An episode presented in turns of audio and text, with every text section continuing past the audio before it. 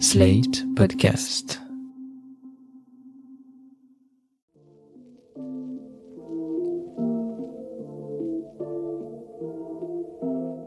Bonjour et bienvenue dans New Deal, le podcast IFRI TTS au Slate qui revient chaque semaine sur l'actualité américaine.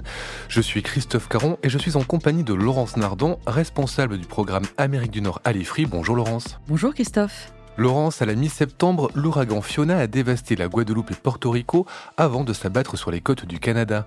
Concernant Porto Rico, où Fiona a fait 21 victimes, les médias américains ont souligné le peu de moyens mis en œuvre pour la reconstruction des infrastructures de l'île après l'ouragan Maria qui avait déjà frappé le territoire en 2017.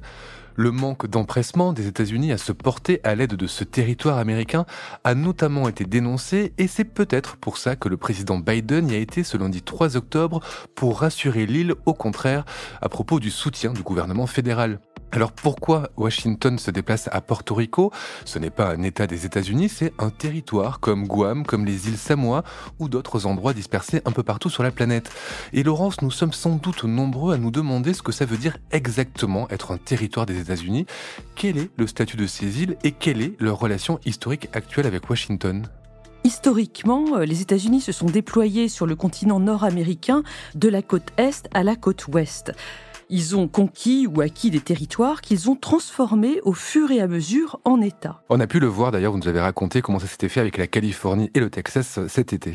Exactement. Et depuis l'accession au statut d'État de Hawaï et de l'Alaska en 1959, ce sont les tout derniers territoires à avoir été transformés en État, eh bien, il y en a 50. Il y a 50 étoiles sur le drapeau américain.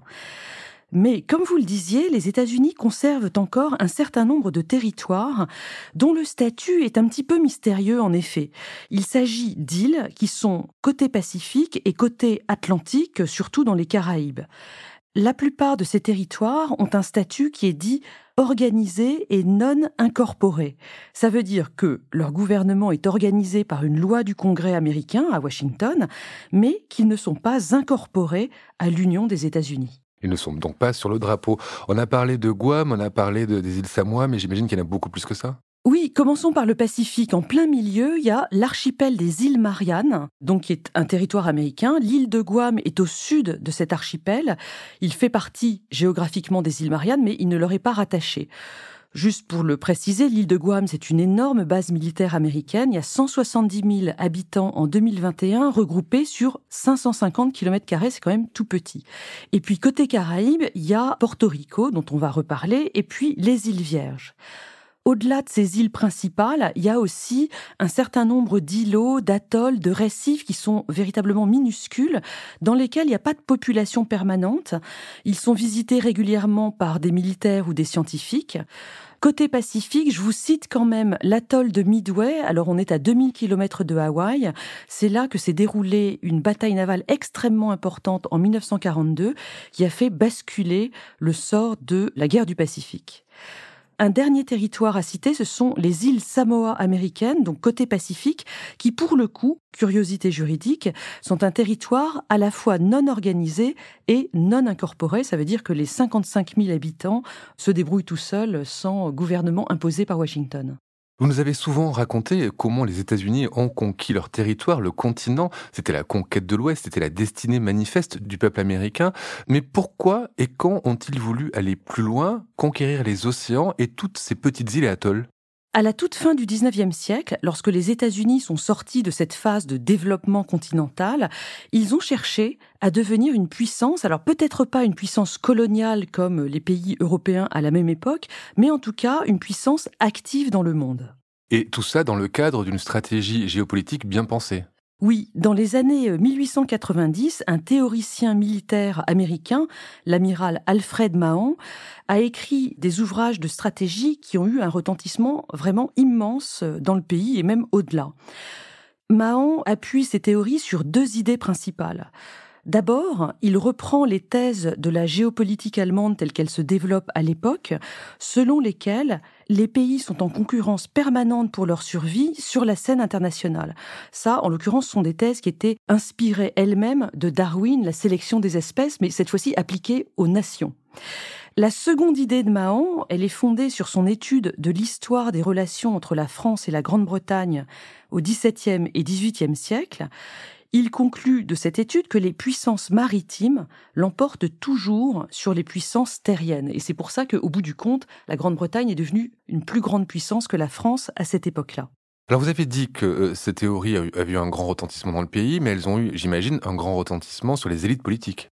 Oui, parce que Mahon avait beaucoup d'influence auprès des républicains, notamment le président William McKinley qui est arrivé à la Maison-Blanche en 1897 et son successeur, Teddy Roosevelt, qui est arrivé euh, à la Maison-Blanche, lui, en 1901.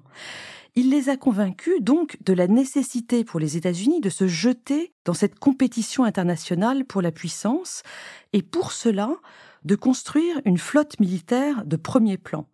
Il les a convaincus aussi de créer pour cette nouvelle marine américaine une série de bases navales aussi bien dans l'Atlantique que dans le Pacifique pour que cette flotte puisse trouver des points d'appui euh, à des intervalles réguliers. Et concrètement, comment se passe cette conquête des océans? Eh bien, les choses se sont concrétisées en 1898, très exactement, autour de la lutte de Cuba pour son indépendance. Cuba était une possession espagnole depuis littéralement Christophe Colomb, et les Cubains voulaient sortir de ce joug espagnol. Ils ont obtenu le soutien des États-Unis et une guerre s'est déclenchée entre les États-Unis et l'Espagne, donc en 1898. Les États-Unis l'ont emporté très facilement sur l'Espagne et ils ont obtenu au traité de Paris en décembre 1898 quasiment toutes les dernières possessions coloniales espagnoles. Côté Atlantique, il y avait donc Cuba, mais aussi Porto Rico, et côté Pacifique, l'île de Guam et les Philippines. La même année, les États-Unis ont aussi annexé Hawaï, qui était resté pour sa part une monarchie maori jusqu'en 1893, et ils vont aussi organiser à partir de 1899 une révolte à Panama contre la Colombie. Panama appartenait à l'époque à la Colombie pour pouvoir prendre la main sur le canal de Panama. Vous savez que les travaux avaient été euh, commencés par les Français puis abandonnés. Les Américains les ont repris en 1903. Le canal va commencer à fonctionner en 1914. On comprend bien hein, que les États-Unis aient voulu mettre la main sur le canal de Panama, qui est évidemment indispensable pour établir leur puissance navale, puisqu'il permet de passer rapidement de l'Atlantique au Pacifique. Mais que reste-t-il de toutes ces acquisitions territoriales aujourd'hui, euh, Laurence? Eh bien, en réalité, il n'en reste pas grand-chose parce que les Philippines sont devenues indépendantes en 1946. Les Américains ont quitté Cuba dans les années 30, même s'ils conservent la base de Guantanamo. Le canal de Panama, quant à lui, a été rétrocédé au Panama en 1999. En réalité, les États-Unis surveillent toujours les opérations d'assez près. Quant à Hawaï, elle est devenue un État des États-Unis, on l'a déjà dit, en 1959. Hawaï où est né le, président Obama, mais pourquoi Hawaï est le seul à avoir eu ce privilège de devenir un État américain? D'abord, Hawaï, c'est pas un petit confetti inhabité comme les autres atolls dont on a parlé tout à l'heure. C'est un archipel de 137 îles. Il y a 1,5 million d'habitants pour 28 000 kilomètres carrés. Cet archipel a aussi une importance stratégique énorme puisqu'il est à mi-chemin entre les États-Unis et l'Asie. C'est aussi le site de Pearl Harbor, l'attaque surprise japonaise en décembre 1941. Et puis par ailleurs, les Hawaïens sont anglicisés depuis très longtemps, ils ont été euh, christianisés dans les années 1820 et ils se sont montrés d'emblée très favorables à cette accession au statut d'État des États-Unis. Un référendum qui avait été conduit en 1959 justement pour euh, décider de cette accession avait montré que 93% des habitants étaient favorables à cette étatisation. Étatisation réussie donc, mais pendant ce temps, Porto Rico garde son statut de territoire organisé non incorporé, dites-vous. Oui, alors Christophe, laissez-moi signaler pour les puristes que en américain et en espagnol, on ne dit pas Porto Rico, mais Puerto Rico. C'est ce que vous avez écrit sur ma fiche, Laurence. Absolument, Christophe. Donc revenons sur ce statut étrange, en effet, de territoire organisé et non incorporé. La première chose à dire, c'est que les portoricains, depuis 1917, ont la nationalité américaine. Mais s'ils sont à Porto Rico, ils n'ont pas le droit de vote dans les élections américaines. S'ils sont aux États-Unis, oui, là, ils peuvent voter. C'est quand même déjà étrange. Sur place, il y a un gouverneur qui est élu au suffrage universel et une assemblée bicamérale. C'est eux qui gèrent le territoire, même si le président des États-Unis est également le chef d'État, le président de Porto Rico. Donc un président, le président américain, un gouverneur et une assemblée bicamérale, mais combien sont-ils les habitants de Porto Rico? À l'heure actuelle, il y a environ 3,2 millions d'habitants sur l'île pour 9000 km. Mais cette population, elle est en baisse parce que à Porto Rico, comme dans les autres territoires américains, La situation économique, même sans les ouragans, est assez mauvaise depuis plusieurs années. Ce sont des territoires qui sont trop éloignés, trop difficiles à irriguer économiquement. Et l'activité économique des années 60, d'ailleurs, a été anéantie par les produits chinois meilleur marché, d'autant plus que la plupart des avantages fiscaux qui aidaient les entreprises à s'implanter dans ces territoires ont été supprimés dans les années 1990, une année de dérégulation à tout va aux États-Unis. Ces difficultés économiques, elles ont été renforcées depuis la crise de 2008. Donc, à Porto Rico principalement, il y a beaucoup de pauvreté, il y a une énorme corruption, notamment dans le secteur de l'électricité depuis l'ouragan Maria de 2017. C'est pour ça, en partie, que les infrastructures n'ont pas pu être réparées. On assiste donc à un départ de la jeunesse et la population de l'île est passée de 3,6 millions à 3,2 millions depuis 2012. Donc une baisse de 400 000 habitants, et j'imagine que la plupart euh, vont trouver refuge aux États-Unis oui, parce qu'il y a une très forte immigration portoricaine aux États-Unis et qui d'ailleurs ne date pas euh, de 2012, elle est beaucoup plus ancienne. On a observé un déplacement massif des portoricains aux États-Unis après 1945 et surtout dans les années 50. Dans les années 50, ils sont 500 000 à s'être déplacés aux États-Unis. Alors ils vont principalement à New York. C'est le moment de parler de la comédie musicale West Side Story, dont la musique a été écrite par euh, Leonard Bernstein. Il y a eu un film en 1961 et puis une réédition euh, par Spielberg en 2021. La migration des années 50, donc elle n'a fait que reprendre ces dernières années. Aujourd'hui, on estime que 10% environ des latinos aux États-Unis sont portoricains, soit 5 millions de portoricains aux États-Unis, plus qu'à Porto Rico même, dont 1 million à New York. Mais j'aimerais quand même revenir sur cette différence de traitement entre Hawaï et Porto Rico. Pourquoi Porto Rico n'est pas un État des États-Unis et est-ce qu'il y a un jour une possibilité qu'il le devienne? Oui, parce qu'il y a un débat euh, régulier sur la transformation de Porto Rico en État. C'est un véritable serpent de mer de la politique américaine depuis au moins les années 60.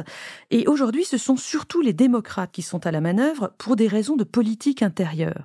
Parce que si Porto Rico devenait un État, eh bien, ça ferait deux sénateurs de plus. Les portoricains votant vraisemblablement démocrates, eh bien, ça arrangerait ce parti.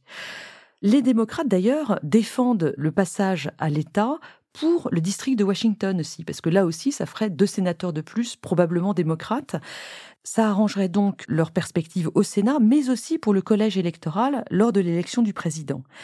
Un projet de loi, d'ailleurs, a été déposé par les démocrates en 2021 pour l'accession au statut d'État de Porto Rico. Bon, on imagine bien que ça arrangerait la, vie des démocrates, mais les portoricains sur place, ils en pensent quoi? Est-ce qu'ils ont envie de devenir le 51e État? Il y a eu pas moins de cinq référendums consultatifs ces dernières années, avec des résultats euh, très variables selon la manière dont la question est posée. Parce que la question c'est Voulez-vous accéder au rang d'État des États-Unis? Voulez-vous au contraire devenir indépendant? Ou voulez-vous rester dans la situation actuelle, c'est-à-dire rester un territoire américain? En 2017, un référendum a indiqué que 97% des portoricains voulaient devenir un État, mais comme l'opposition sur place était opposée au référendum, il n'y a eu que 23% de participation, donc en gros, ça ne compte pas. Le dernier référendum, donc consultatif, il a eu lieu en 2020, et là, 52% des habitants se sont déclarés favorables à l'étatisation euh, américaine. 52%, c'est quand même beaucoup, beaucoup moins que le résultat hawaïen de 59, je rappelle qu'il était de 93%. Oui, l'explication, c'est que Porto Rico est une île qui est restée de langue et de culture très latino. D'ailleurs, elle a longtemps revendiqué son indépendance. Il y a un mouvement indépendantiste sur place. Et puis, de toute manière, avec leur nationalité américaine, dans la situation actuelle, les portoricains peuvent facilement aller travailler sur le continent. Donc, si je comprends bien, c'est pas demain que les euh, démocrates auront deux sénateurs de plus. Sans doute pas, en effet, parce que même au-delà du manque d'enthousiasme des portoricains, il y a une autre force d'opposition, ce sont les républicains au Congrès à Washington. D'abord parce que ça bénéficierait aux démocrates, mais aussi par xénophobie, voire racisme anti-latino, un sentiment répandu dans le Parti républicain aujourd'hui. Comme on a pu le voir dans l'épisode précédent de New Deal où vous nous expliquez euh, comment les républicains agitaient la menace migratoire en provenance du reste du continent américain. Merci Laurence pour euh, ces explications sur Porto Rico et on se retrouve la semaine prochaine pour un nouvel épisode de New Deal. Merci Christophe, à la semaine prochaine. Retrouvez New Deal chaque semaine sur slate.fr ou votre plateforme de podcast préférée.